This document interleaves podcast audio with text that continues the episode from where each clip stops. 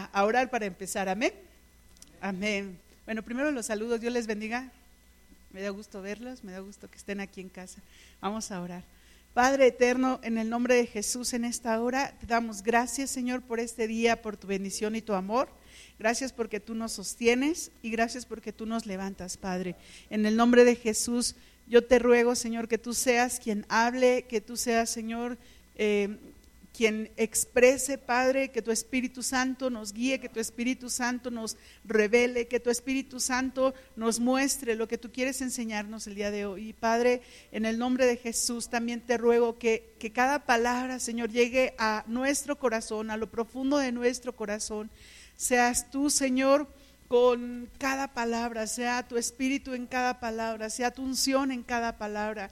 Y Espíritu Santo, yo te ruego que tú seas aquí con nosotros, que tú seas aquí en medio nuestro y en el lugar, Señor, donde está cada uno de nuestros hermanos en casa. Sé tú, Señor, sé tú, Espíritu Santo, en Cristo Jesús, Dios nuestro. Amén y amén. Amén.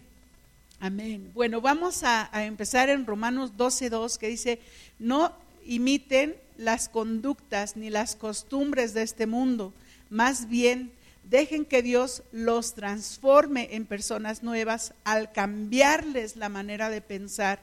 Entonces aprenderán a conocer la voluntad de Dios para ustedes, la cual es buena, agradable y perfecta. Y, algo que a mí me ha llamado la atención en estos últimos, no, no días, sino ya meses, es esta, esta palabra y, cómo de alguna u otra forma mm, tiene que hacer retumbar nuestro corazón y nuestro espíritu. Eh, es Pablo muy claro cuando se les está diciendo no imiten las conductas ni las costumbres de este mundo. Y este mundo tiene muchas costumbres y tiene muchas conductas que, que agreden a la santidad de Dios, que agreden a Dios. Y cuando dice, más bien dejen que Dios los transforme en personas nuevas al cambiarles la manera de pensar, esa es la parte que más trabajo nos cuesta, esa es la parte que más trabajo nos, nos pues vaya, nos resistimos, porque decimos, no, ¿cómo voy a cambiar mi manera de pensar? Yo te voy a decir brevemente algo de mi vida. Yo era una mujer, o una joven más bien, que cuando yo estudié en la prepa, yo aprendí a arburear. Y la verdad es que los chicos tenían temor de platicar conmigo y con mi amiga porque les dábamos la vuelta a los chicos. O sea, si los hombres arburean, nosotros decíamos, quítate que ahí te voy. Y los chicos les daba temor hablar con nosotros precisamente porque les dábamos la vuelta.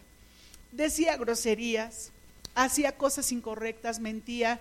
Eh, no te voy a decir que fui y robé, y, o sea, no. Mm, la verdad es que si acaso de niña agarré un chocolate y me lo llevé a mi casa y a, lo mejor sí, pero, o no, no, a lo mejor sí, sí lo hice, porque, porque tengo que reconocer también mis errores.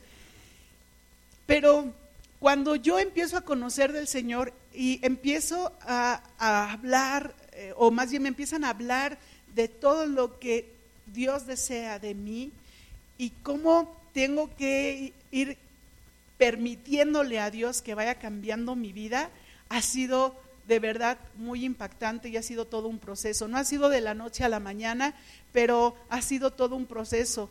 Y, la verdad es que le doy gracias a Dios de lo que yo era a lo que yo soy, Dios ha cambiado mi vida. Y a veces digo, yo no sé dónde estaría si yo no tuviera a Dios en mi vida.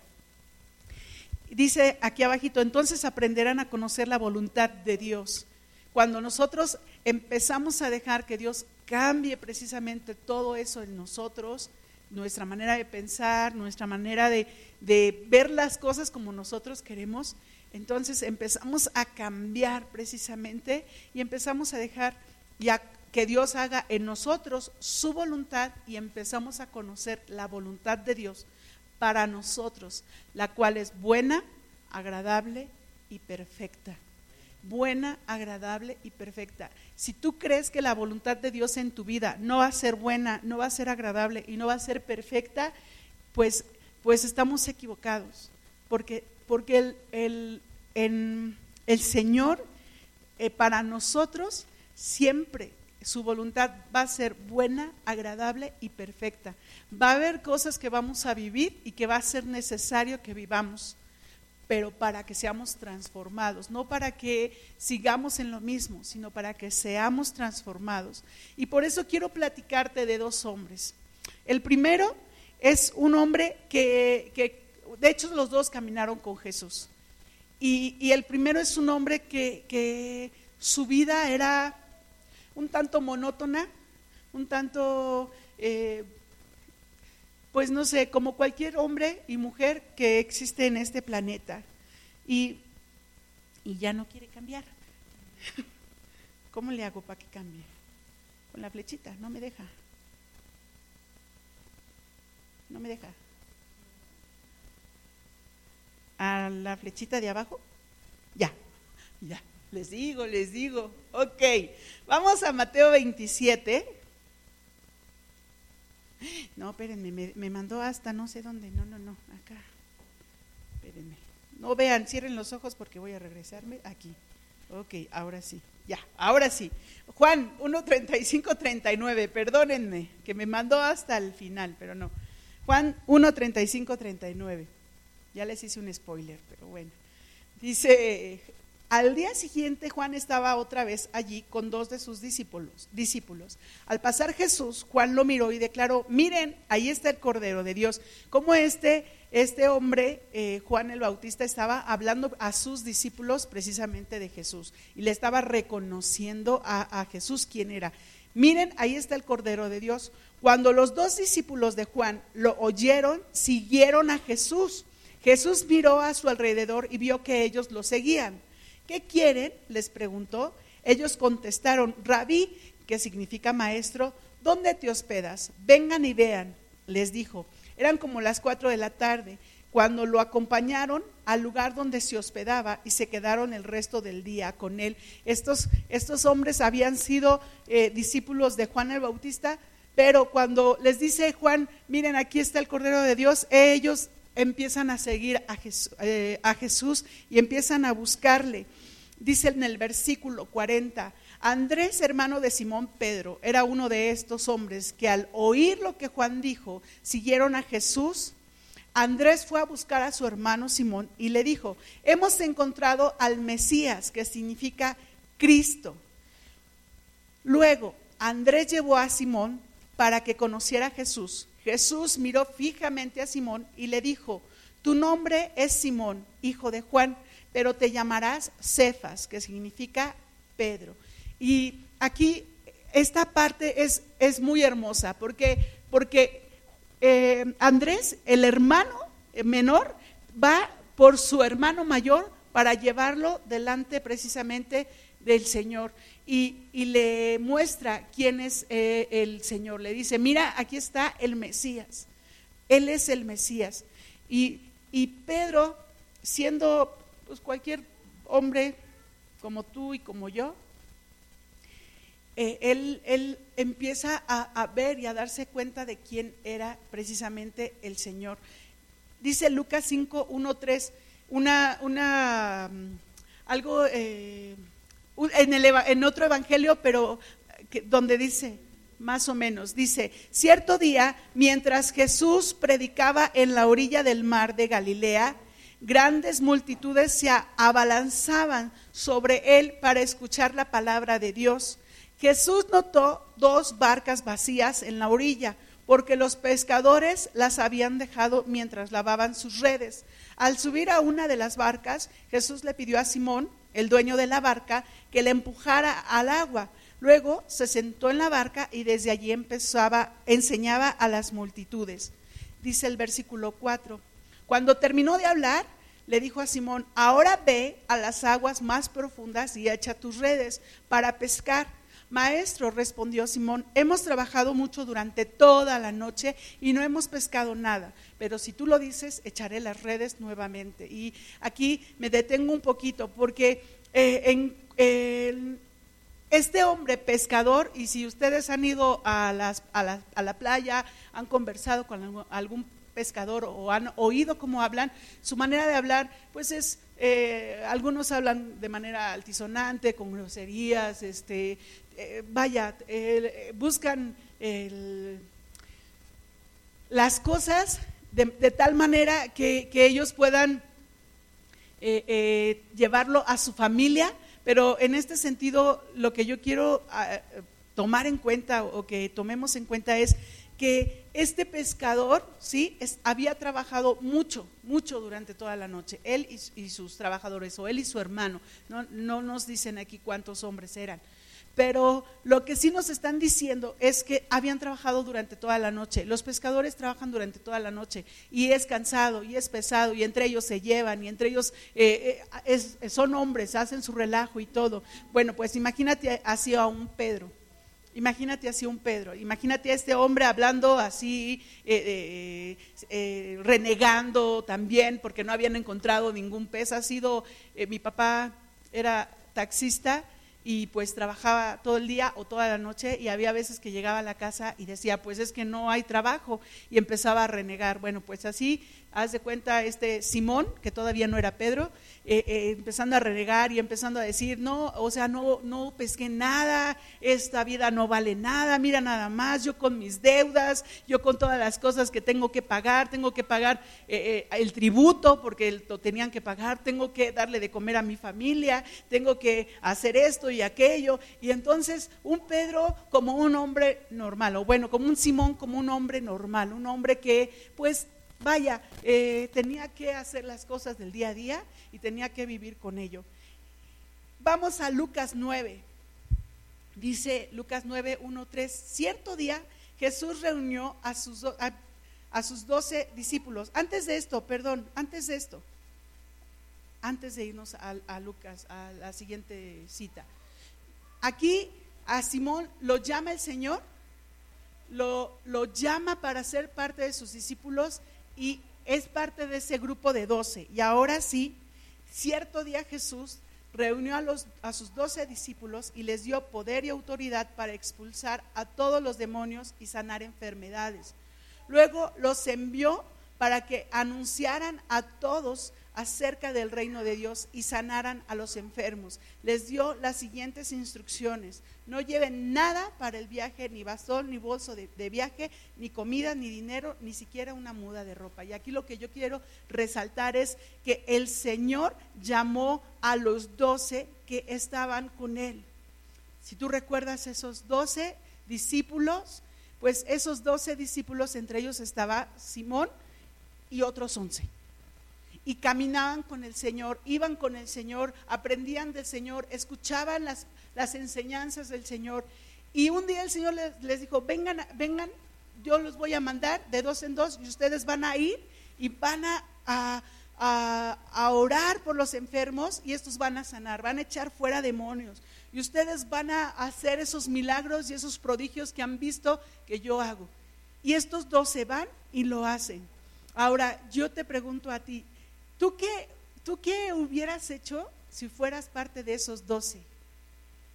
O sea, es algo bien impresionante, porque estos hombres era para que su vida fuera transformada, fuera cambiando, fuera eh, teniendo una perspectiva diferente, ¿sí o no?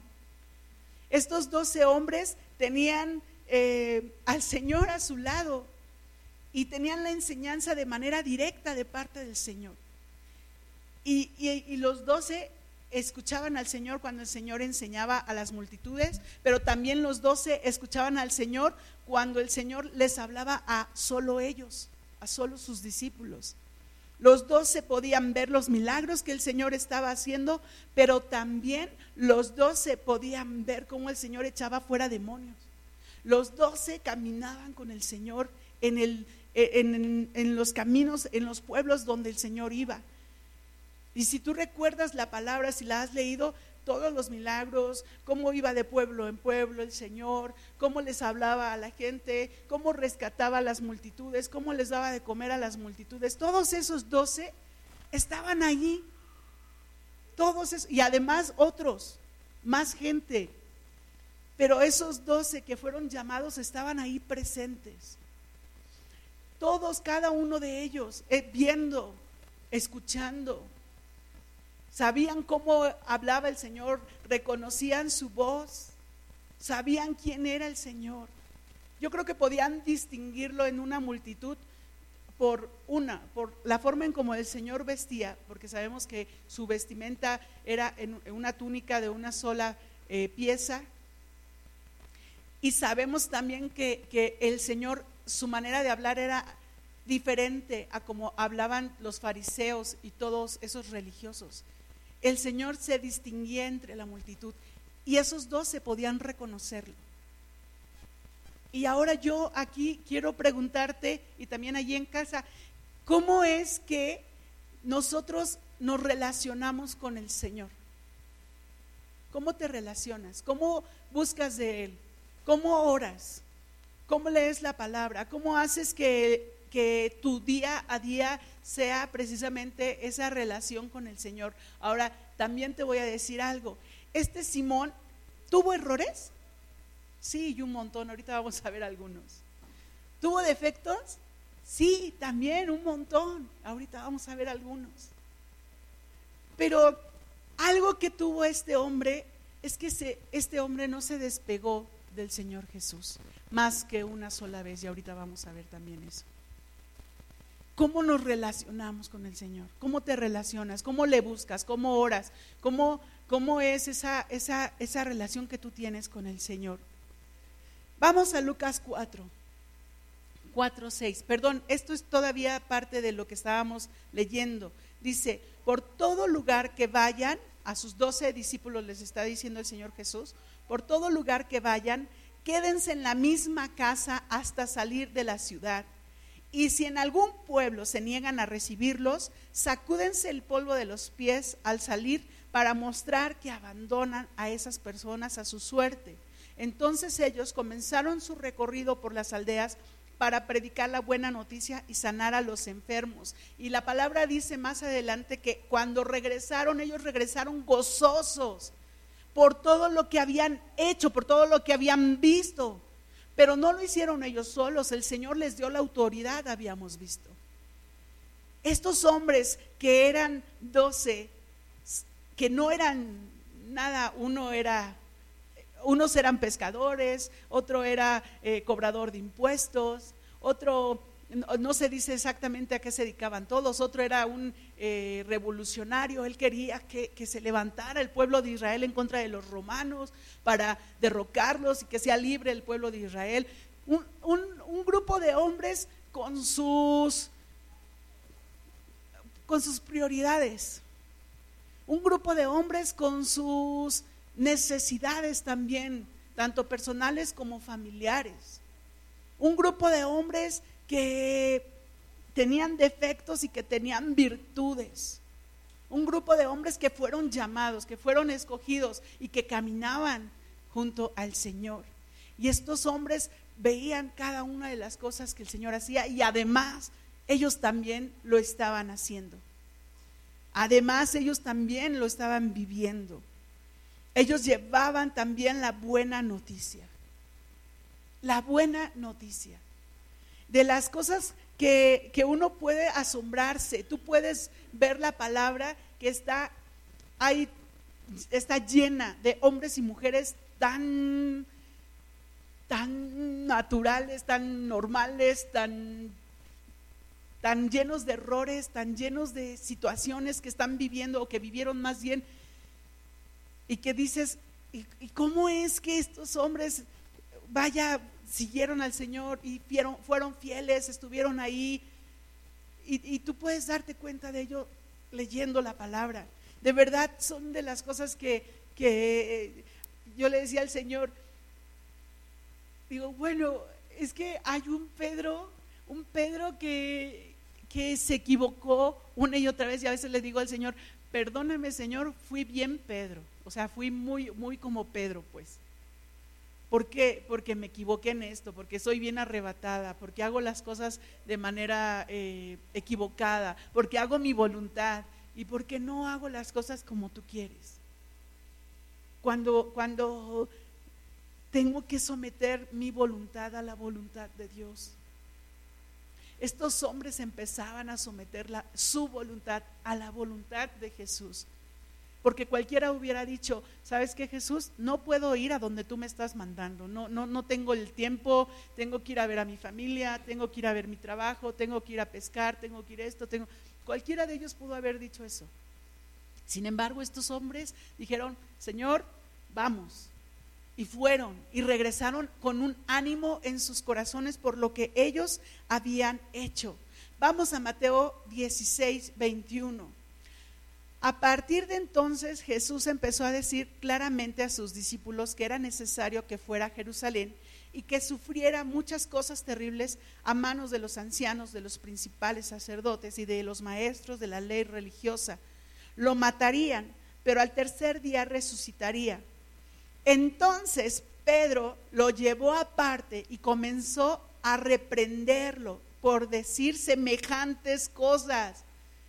O sea, ¿Cómo es posible que el alumno le esté diciendo esto al maestro? Bueno, pues se lo dijo y le dijo, Dios nos libre, Señor. Dijo, eso jamás te sucederá a ti. Jesús se dirigió a Pedro y le dijo, aléjate de mí, Satanás, representas una trampa peligrosa para mí. Ves las cosas solamente desde el punto de vista humano, no desde el punto de vista de Dios. Qué tremendo. ¿Y cuántos de nosotros caminamos así? Y vemos las cosas desde el punto de vista humano y no desde el punto de vista del Señor. ¿Has estado en un edificio alto o en un lugar alto? Cuando tú subes a un lugar alto, la perspectiva cambia, ¿sí o no? Y puedes visualizar más cosas. Es simplemente aquí estamos en el cerro y vemos más cosas que si estuviéramos allá abajito. ¿No? Porque allá abajito pues nada más veríamos la calle, no alcanzamos a ver lo que vemos desde aquí. Y, nosotros muchas veces vemos las cosas desde nuestra perspectiva humana, o sea, desde abajo, queriendo decir al Señor, no Señor, te equivocaste, esto no es así, esto es así. O las cosas no se van a hacer así, Señor, como tú dices, se van a hacer así. Y cómo nosotros mismos le queremos imponer al Señor nuestra voluntad. Y, piénsalo, reflexiónalo, porque lo hemos hecho muchas, muchas, muchas veces. Nuestra voluntad no es mejor que la voluntad de Dios, nunca lo va a ser, jamás en la vida. Nuestra voluntad tiene que estar sometida a la voluntad del Señor. Y, y aquí, o sea, por eso les digo, este hombre Pedro, arrebatado, queriendo ver las cosas desde su punto de vista, va y con el Señor lo aparta para que los demás no oigan, o sea, que no, los demás no escuchen. No, Señor, ¿cómo vas a hacer eso? Espérate, mira cómo te van a dañar. No, no puedes hacerlo. Y, y lo impactante de cómo el Señor le habla. Aléjate de mí, Satanás. Y a veces a mí me dicen, Sandra, y ya estoy chillando porque mi nombre es muy, muy, de repente suena muy fuerte. ¿Cuántos de nosotros nos dicen algo y ya estamos ahí con, es que me hablaste muy duro, es que, bueno, si no pregúntenle a mi esposo, es que me hablaste muy duro, ay, es que, mm". o sea, fíjate cómo le habló Jesús a Pedro. Aléjate de mí, Satanás. Y además no lo hizo suavecito, o sea, Sí lo hizo con intensidad el Señor. Sí lo hizo reprendiéndole. Es algo que tenemos que tomar en cuenta. El Señor cuando llama la atención, nos llama la atención, sí es cierto, con amor. Pero sabes qué? No va a, hablarte de tal manera que tú digas, este, como los niños, cuando les dices, sí, mi amor, no, mi amor, no puedes hacer eso, mira, no, mi niño. Y los niños se encaprichan y, ah, no, pues como me está hablando suavecito, no hay problema. Ah, no, pues ahora sí lo hago. Hay un, hay un cambio cuando tú le hablas a los chicos y les dices con firmeza, te dije que no y no es no. Me daba mucha risa cuando mis hijos me, preguntaban o me pedían algo. Me decían, mamá, ¿me das esto? Y yo decía, no. Mamá, ¿me, me, me das esto? No. Y volvían a preguntarme, y digo, ¿para qué me preguntas si ya sabes que es no? Inmediatamente cuando yo les decía eso, ya me dejaban de preguntar. Cuando uno es firme, ellos se detienen. Y Dios tiene que ser firme para que nosotros nos detengamos, si no, nosotros vamos a seguir en eso y vamos a estar en eso y vamos a continuar en eso. Ahora reflexiona en tu vida. ¿Qué es lo que te ha dicho Dios? Detente, aquí no, y que tú sigues ahí. Y tú continúas ahí. Y no has dejado que la voluntad de Dios venga a tu vida y tú te sometas a esa voluntad, sino que sigues con tu propia voluntad. Es, es, es un momento y es un tiempo de abrir los ojos y de darnos cuenta de que nuestra voluntad no es buena, no es agradable y no es perfecta. La nuestra no, la voluntad de Dios sí. Y Pedro, un, un hombre arrebatado, te digo, un hombre que, creía que lo que estaba haciendo estaba bien, pero el Señor Jesús le detenía y le decía, no, por este lado no es, date cuenta que es por este otro, date cuenta que estas las cosas son así, fíjate cómo son las cosas. Cuando tú tienes esa relación con el Señor, el Señor te lo va mostrando y tú te vas, tú, ah, tú vas viendo lo que el Señor va queriendo. Tú vas viendo. Una, una relación estrecha con Dios te muestra su voluntad. Una relación estrecha con Dios te muestra su voluntad. Vamos a Lucas 22, 31, 34. Y, y esta parte es cuando ya el Señor va a ser entregado. Están ahí en la última cena. Y el Señor Jesús le dice precisamente a Pedro, Simón, Simón, Satanás ha pedido zarandear a cada uno de ustedes como si fueran trigo, pero yo he rogado en oración por ti, Simón, para que tu fe no falle. De modo que cuando te arrepientas y vuelvas a mí, fortalezcas a tus hermanos. Pedro dijo, Señor, estoy dispuesto a ir a prisión contigo y aún a morir contigo. Jesús le respondió, Pedro, déjame decirte algo mañana por la mañana, antes de que cante el gallo, negarás tres veces que me conoces. Y otra vez Pedro diciéndole, no, ¿cómo dices eso? Yo voy a estar ahí dispuesto, yo voy a dar mi vida por ti, a ti no te va a dar a pasar nada. Cuando vengan por ti, yo voy a sacar mi espada, mi cuchillo, lo que sea, y te voy a defender. Y si es cierto, si tú te acuerdas, cuando van a apresar al Señor Jesús, Pedro saca su, cuchillo y le corta la oreja a uno de los soldados. Pero el Señor lo detiene y le dice, no, las cosas no van por ahí, Pedro, entiéndelo. Las cosas no van por ahí, no son por ahí. Cada uno de nosotros tenemos que ver cómo el Señor ve las cosas, no como nosotros. La visión de Dios es más amplia, no como nosotros. La visión de Dios es más grande, no como nosotros. Cuando tú tengas un sueño, ponlo en las manos de Dios. Porque ese sueño en tus manos es pequeño. En las manos de Dios es enorme. Es enorme. Y aquí el Señor está diciéndole a Pedro algo bien bonito. La verdad es que es algo bien bonito. Yo he rogado en oración por ti, Simón, para que tu fe no falle. Y el Señor ora por nosotros, ruega por nosotros delante del Padre, es nuestro abogado y está ahí precisamente para que nuestra fe no falle en los momentos más complicados, en los momentos más difíciles, en los momentos donde metemos la pata y luego no sabemos cómo salir de, ahí. Ahí está el Señor precisamente con con ese amor, con esa bondad, con esa misericordia, diciendo, estoy orando por ti para que tu fe no falle, para que tu fe no falle. Son de las cosas más hermosas que tenemos que cuidar, nuestra fe, nuestra fe. Si descuidamos nuestra fe, o sea, somos presa fácil del enemigo. Tenemos que cuidar esa fe. Amén. Y algo también que tenemos que darnos cuenta es que tenemos al Señor que está al pendiente de que nuestra fe no falle. El Señor está al pendiente de ello. Y el Señor le habla bien bonito a, a Pedro de esa manera y todavía con mucha compasión le dice, déjame decirte algo, mañana por la mañana antes de que cante el gallo, negarás tres veces que me conoces. Y dice Lucas 22, 54, entonces lo arrestaron al Señor, al Señor Jesús, y lo llevaron a la casa del sumo sacerdote, y Pedro lo siguió de lejos. Los guardias encendieron una fogata en medio del patio y se sentaron alrededor, y Pedro se sumó al grupo.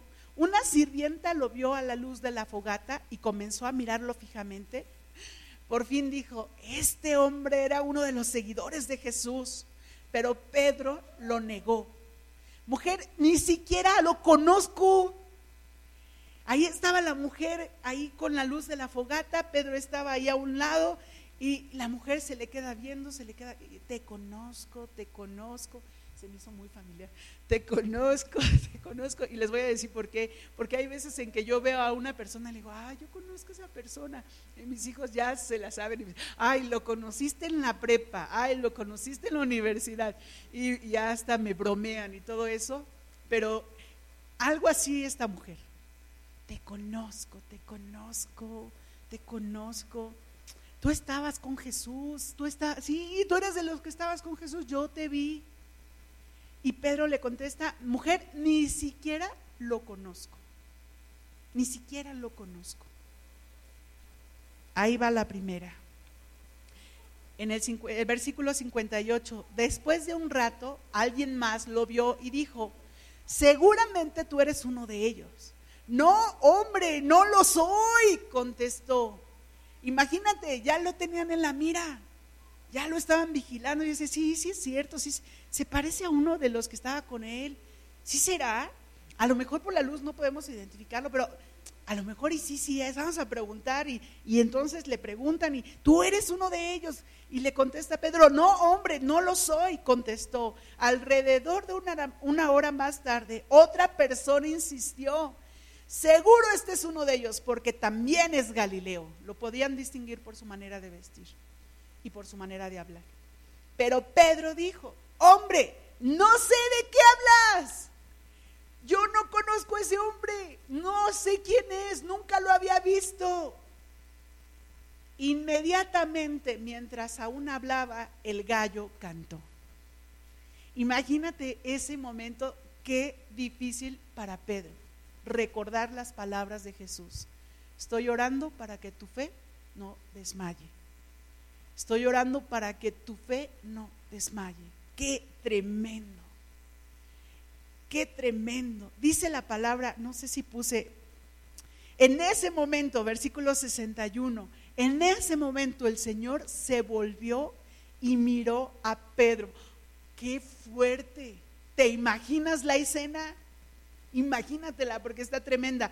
De repente las palabras del Señor pasaron rápidamente por la mente de Pedro, mañana por la mañana, antes de que cante el gallo, negarás tres veces que me conoces. Y Pedro salió del patio llorando amargamente, amargamente. Qué tremendo, qué fuerte, porque él sabía lo que estaba pasando, él sabía lo que estaba viviendo en ese momento. Qué tremendo. Yo me imagino esa escena donde niega al Señor por tercera vez, canta el gallo, yo creo que se paraliza para ver a Jesús nada más, mirarlo a los ojos y encontrarse con la mirada de su maestro. Qué fuerte y qué tremendo. Un hombre con errores, un hombre con fallas, un hombre que que hizo cosas que el Señor le corregía y el Señor le decía, Pedro, por ahí no es la cosa. Pero posteriormente, este hombre, este hombre fue precisamente alguien que el Señor Jesús tomó y usó para que el Evangelio fuera propagado por todo el mundo. Y, eso fue algo que en mi corazón y en mi ser, cada vez que yo lo leo, me quedo pensando y digo, Señor, ayúdame a no negarte, ayúdame a no negarte, porque esto es parte de tu voluntad también. No negar a Jesús. Y, yo te puedo decir, a lo mejor al principio, o hay veces que, que, que de repente estamos haciendo algo y digo, no, o sea, es que no, ¿cómo van a decir qué pena? ¿Qué, ¿Cómo voy a hacer esto? Y no, no puedo hablar de Jesús aquí porque qué pena. Ay, no, pero no le puedo decir a este hombre que Jesús existe porque qué pena. Y empezamos a avergonzarnos del Señor de esa manera. Y sabes que eso es una manera de negarlo. Es una manera de negarlo con los amigos, con la gente que está a nuestro alrededor. Es una manera de negarlo. Cuando Jesús nos le estuvo diciendo a Pablo, me negarás tres veces antes de que cante el gallo, reflexiona y piensa también en ti, porque cuántas veces te has avergonzado de hablar del Señor Jesús y lo estamos negando, y a lo mejor lo hemos negado más de tres veces. Pensemos en ello porque su voluntad del Señor no es que nos quedamos callados, no es que nos avergoncemos de Él, sino que podamos compartir su palabra y llevar esas buenas nuevas. Y te digo, este hombre fue levantado para ser líder de esos apóstoles en hechos habla la palabra precisamente cómo este hombre se levanta y empieza a hablar con esa fuerza, con esa voluntad que viene solo de Dios, a expresar lo que el Señor quería a esos hombres que fueron corriendo cuando se oyó el trueno. Y cómo ese hombre que era un pescador, que no tenía estudios, que no daba ni un peso por él, se levantó, habló y no solo habló, sino además el Señor y el Espíritu Santo lo usaron. Y hoy en día tú y yo conocemos del Evangelio por ese hombre y por esos otros que fueron valientes y se levantaron para compartir el Evangelio. Si ellos no lo hubieran hecho, a lo mejor el Señor hubiera usado a alguien más, pero ellos dijeron, aquí estoy, aquí estoy y lo voy a hacer. Y ahora quiero hablarte de otro hombre que también caminó con Jesús, que también eh, aprendió de él, también escuchó sus enseñanzas, también estuvo ahí cuando los milagros, también estuvo ahí. ¿Y cómo fue diferente la manera de su vida? Dice Juan 12, 1, 3. Seis días antes de que comenzara la celebración de la Pascua, Jesús llegó a Betania, a la casa de Lázaro el hombre a quien él había resucitado. Prepararon una cena en honor de Jesús. Marta servía y Lázaro estaba entre los que comían con él. Entonces María tomó un frasco con casi medio litro de un costoso perfume preparado con esencia de nardo. O sea, nada de, de Chanel, no, no, no, no, nada de eso. O sea, un perfume costoso, preparado con esencia de nardo. Le ungió los pies a Jesús y los secó con sus propios cabellos. La casa se llenó de fragancia del perfume. Y dice más adelante la palabra, sin embargo, Judas Iscariote, el discípulo que pronto lo traicionaría, dijo, ese perfume valía el salario de un año Uf, imagínate, haz cuentas, tu salario, su, asumas el salario de un año, ¿cuánto costaba ese perfume? Hubiera sido mejor venderlo para darle el dinero a los pobres. Y la verdad, la verdad, no es que a Judas le importaran los pobres, en verdad, era un ladrón y como estaba a cargo del dinero de los discípulos, a menudo robaba una parte para él. Qué Qué tremendo, porque este hombre caminó con Jesús. Y aquí ya están en los últimos días del Señor. Y este hombre vio los milagros y este vio cómo le dio de comer a cinco mil y después a los otros y cómo el Señor también eh, eh, sanaba a los enfermos y también vio cómo los endemoniados eran libres y también vio cómo el Señor eh, sanaba a, la hija de Jairo y o sea los milagros que están en la palabra y otros muchos que dice Juan que hizo el Señor que no están en la palabra, también los vio. y caminó con él. Y caminó junto a él y platicó con él y escuchó su voz y escuchó sus enseñanzas. Pero como la manera de vivir de este hombre no se sometió a la voluntad de Dios. Y la forma en cómo acabó fue tremenda. Como este hombre robaba, robaba el dinero que era para los pobres. Este hombre no tenía temor de Dios. Este hombre no tenía temor de Dios. Estaba caminando junto a Jesús y no se daba cuenta. Estaba cegado. Y tal vez puedas decirle, ¿era necesario que este hombre fuera así para que fuera él quien lo entregara y todo eso? Sí, pero yo lo que quiero destacar aquí es que este hombre nunca, nunca sometió su voluntad a Dios. Vamos a seguir.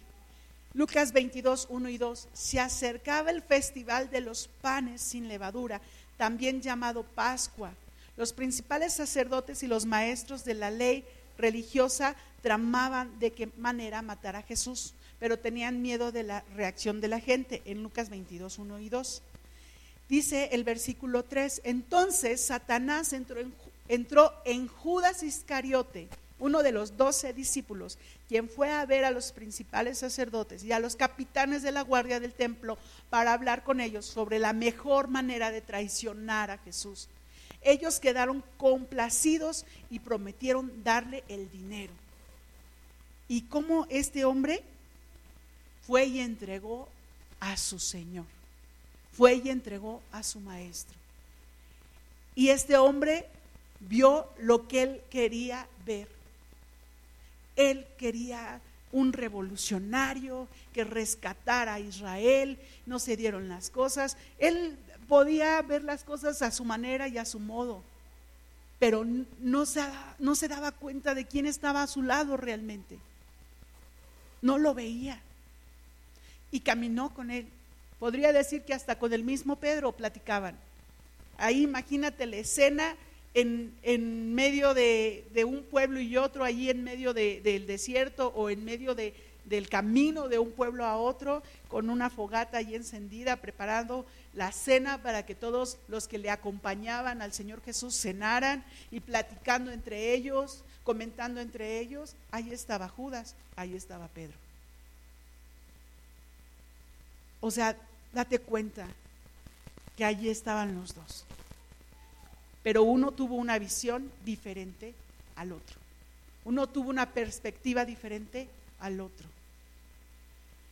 Mateo 26, 47, cuando ya van por el Señor Jesús, dice, mientras Jesús hablaba, llegó Judas, uno de los doce discípulos, junto a una multitud de hombres armados con espadas y palos. Los habían enviado los principales sacerdotes y los ancianos del pueblo el traidor Judas, yo quiero que tú tomes en cuenta cómo se refieren a él, porque ahorita vamos a hablar sobre eso.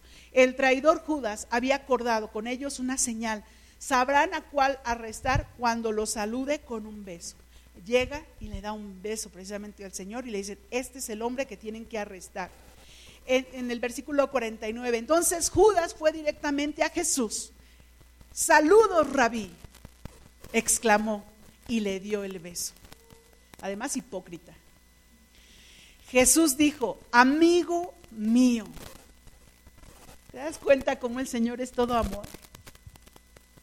Amigo mío, adelante, haz lo que viniste a hacer. Entonces los otros agarraron a Jesús y lo arrestaron. Pero uno de los hombres que estaban con Jesús sacó su espada e hirió al esclavo del sumo sacerdote cortándole una oreja, que era Pedro, que ya habíamos platicado sobre ello. Y cómo además este Judas llega, le da un beso, saludos rabí, amigo, ahí casi casi, ah, mi maestro, aquí está, saludos, le da el beso, y es entonces cuando es apresado el Señor. Y el Señor, con todo amor, todavía le dice, amigo mío, haz lo que tengas que hacer. El Señor sabía que tenía que pasar todo ese proceso. Pero este hombre no veía con quién estaba tratando. Estaba ciego. Mateo 27, 1. Y esto fue lo que trató de componer Judas.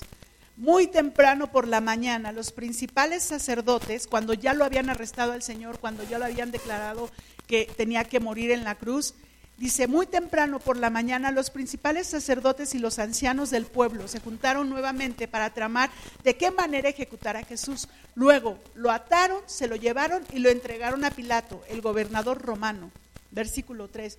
Cuando Judas, quien lo había traicionado, se dio cuenta de que habían condenado a muerte a Jesús, se llenó de remordimiento. Así que devolvió las 30 piezas de plata a los principales sacerdotes y a los ancianos. Así que devolvió las 30 piezas de plata a los principales sacerdotes y a los ancianos. Este este hombre, Judas, se llenó de remordimiento. Si tú te acuerdas con Pedro, el Señor le dice, cuando te arrepientes, cuando tú te arrepientas, oro para que cuando tú te arrepientas, traigas a todos los demás conmigo. Y este hombre nada más tuvo remordimiento. Y esa es la diferencia entre uno y otro uno se arrepintió, se arrepintió y el otro solo tuvo remordimiento. La diferencia es que cuando te arrepientes cambias, cambias, no sigues en lo mismo, porque si no, pues qué caso tenía, ¿no? Seguir, seguir ahí entonces. Cuando tienes remordimiento es cuando nada más estás, piensa y piense, híjoles, híjoles, ¿y ahora qué va a pasar? Híjoles, y ya, pero no cambias no hay un cambio. ¿Y ahora qué voy a hacer? Y ya dije esto, y ya hice esto, y ahora cómo le voy a hacer, y ahora cómo lo voy a arreglar, ya no sé cómo hacerlo. Bueno, voy a ir y les doy las 30 monedas, a ver si, me, si, si, a ver si le perdonan la vida.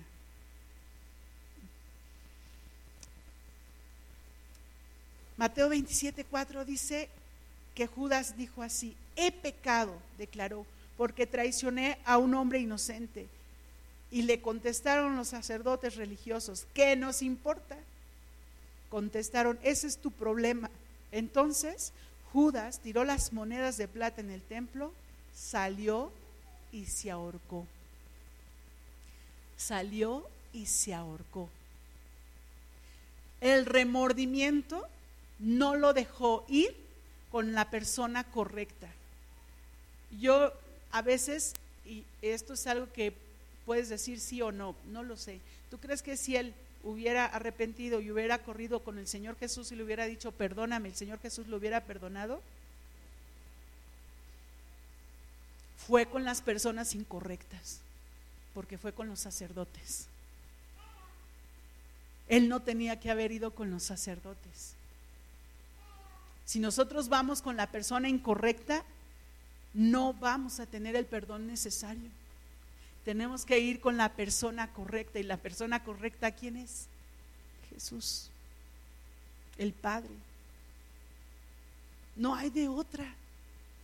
Cuando vamos con la persona incorrecta, si tú haces algo y vas y le platicas a alguien que es la persona incorrecta, la otra persona puede hasta aconsejarte de manera equivocada. Puede decirte, pues es tu problema. Puede decirte, pues solucionalo. ¿No? Cuando tú vas con la persona correcta, la persona correcta no solo te va a aconsejar de manera correcta, sino que además te va a perdonar. Además te va a hablar con amor, te va a tratar con amor, te va a corregir con amor, pero lo va a hacer. Y, y eso es algo que tenemos que tener en claro. Con la persona correcta vas a tener bendición. Y lo podemos ver en Pedro, que se levantó y no nada más habló la palabra, sino que aún su sombra sanaba a los enfermos. Lo dice en la palabra. Un hombre que se levantó y, y no nada más se equivocaba, sino que además de que se equivocaba, trataba de corregir sus errores y trataba de escuchar al Señor y trataba de caminar en la voluntad que Jesús quería. Un Judas que se la pasaba, yo creo, viendo las cosas de manera despectiva, señalando, juzgando a lo mejor lo que Jesús hacía con los pobres. Imagínate con la gente que tenía lepra. Yo creo que, o sea, ¿qué es lo que estás haciendo? ¿Cómo puedes estar acercándote a ellos? Mira, qué tremendo, ¿no? Ponlo en este contexto ahora. Está tremendo, ¿sí o no? ¿Por qué en este contexto? Pues porque la gente que tiene COVID, la gente que ha estado enferma. Y a veces el orar por ellos es no me puedo acercar porque no puedo acercarme porque me puedo enfermar. Ok, voy a tener todas las precauciones y a lo mejor voy a tener distancia y todo eso, pero orar por ellos con esa fe que solo el Señor puede darnos para que sean sanados, para que sean restaurados, para que sean fortalecidos, para que su fe no decaiga en estos tiempos difíciles. Un hombre que, que como Judas señalaba y juzgaba y, no veía que lo que hacía Jesús estuviera correcto. Y regreso a Romanos 12.2. No imiten las conductas ni las costumbres de este mundo. Más bien, dejen que Dios los transforme en personas nuevas al cambiarles la manera de pensar. Entonces aprenderán a conocer la voluntad de Dios para ustedes, la cual es buena, agradable y perfecta. Cuando tú te des cuenta que estás imitando las conductas y las costumbres de este mundo, es un momento de sacudirte un poco y decir, no puedo seguir así, tengo que cambiar, tengo que cambiar, tengo que ser diferente. Y vas a luchar aún contra ti mismo, vas a luchar aún contra ti mismo porque estás acostumbrado a vivir de esa manera, porque estás acostumbrado a vivir así, porque estás acostumbrado a no tener a alguien que te diga por ahí no es. Y si lo tienes, pues a lo mejor ni caso le haces. Pero es necesario que nos demos cuenta que tenemos que cambiar nuestra costumbre, nuestra conducta y caminar en la voluntad de Dios. Cris, ¿me ayudas? Más bien dejen que Dios los transforme en personas nuevas al cambiarles la manera de pensar. Permite que el Señor te haga una nueva criatura. Permite que el Señor te haga una nueva criatura todos los días. No, no podemos vivir de la misma manera. No lo podemos hacer. Y aquí, antes de terminar, quiero decirte, hijos, respeten a sus padres. Respétenle. Si tú eres de los que se la pasa juzgando, diciéndoles, ¿por qué está haciendo eso? Como un Judas, ¿por qué se porta así? ¿Por qué habla de esa manera? ¿Por qué está actuando así? ¿Por qué habla así del Señor?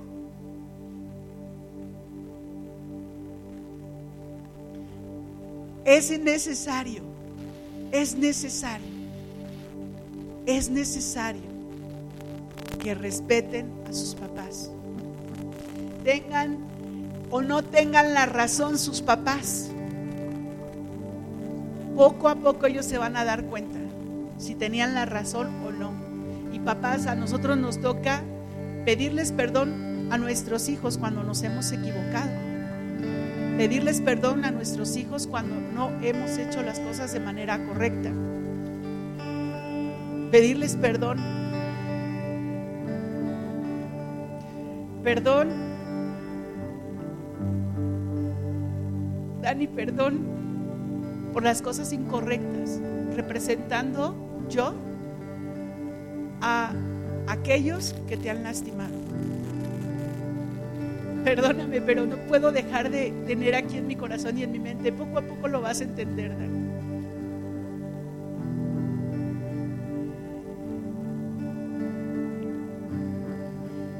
Hijos, no dejen de respetar a sus papás.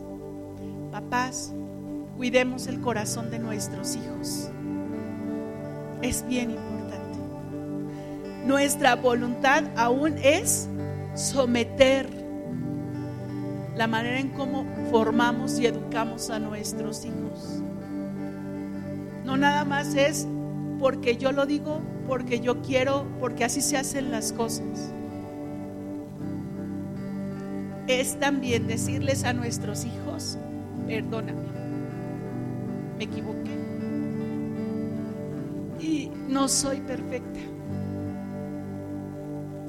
Y así como Pedro fue y se acercó al Señor y habló al Señor y le dijo, de alguna u otra manera, aquí estoy y me arrepiento, también nosotros buscarle y arrepentirnos. Nuestra voluntad sometida al Señor.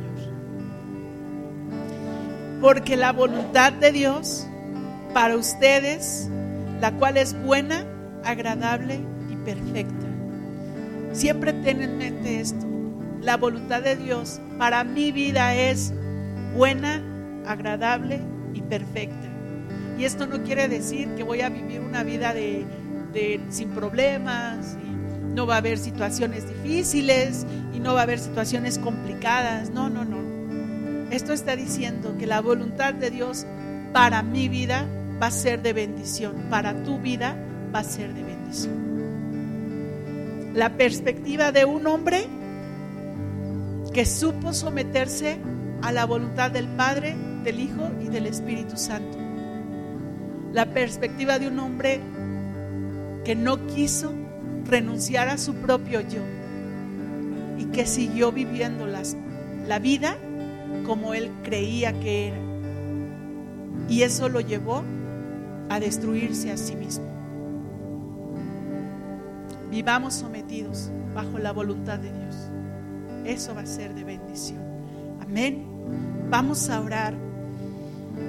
Padre eterno, en el nombre de Jesús, en esta hora, gracias yo te doy, porque tú eres bueno, porque tú, Señor, nos bendices y haces que las cosas sean agradables en ti, en tu voluntad, aunque sean difíciles. Y gracias porque tu voluntad es perfecta para nuestras vidas, Señor. Nos ponemos en tus manos, Padre Ponemos nuestro corazón y nuestro ser a ti, Señor, en el nombre de Jesús. Rogándote primeramente que nos enseñes a que esa voluntad se someta a ti, a que esa voluntad esté bajo tus pies, Señor, a que esa voluntad, Padre, pueda ser eh, en ti, Señor, en tu, en tu espíritu. Eh, eh, guiado por tu espíritu, guiado por tu Hijo, guiado por tu amor, guiado por tu bondad y por tu misericordia.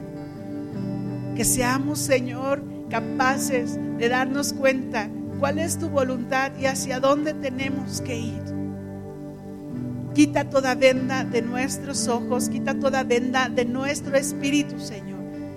Y enséñanos, Padre, enséñanos a caminar en esa voluntad aunque a veces sabemos que no va a ser fácil, aunque a veces sabemos que no va a ser sencillo, que no, que no va a ser nada de lo que nosotros quisiéramos, que no nos doliera, que no fuera difícil. Sabemos, Señor, que esa voluntad es buena, que es agradable y que es perfecta para nuestras vidas. Enséñanos a caminar en esa voluntad, en el nombre de Cristo Jesús, Dios nuestro. Amén y amén, Señor.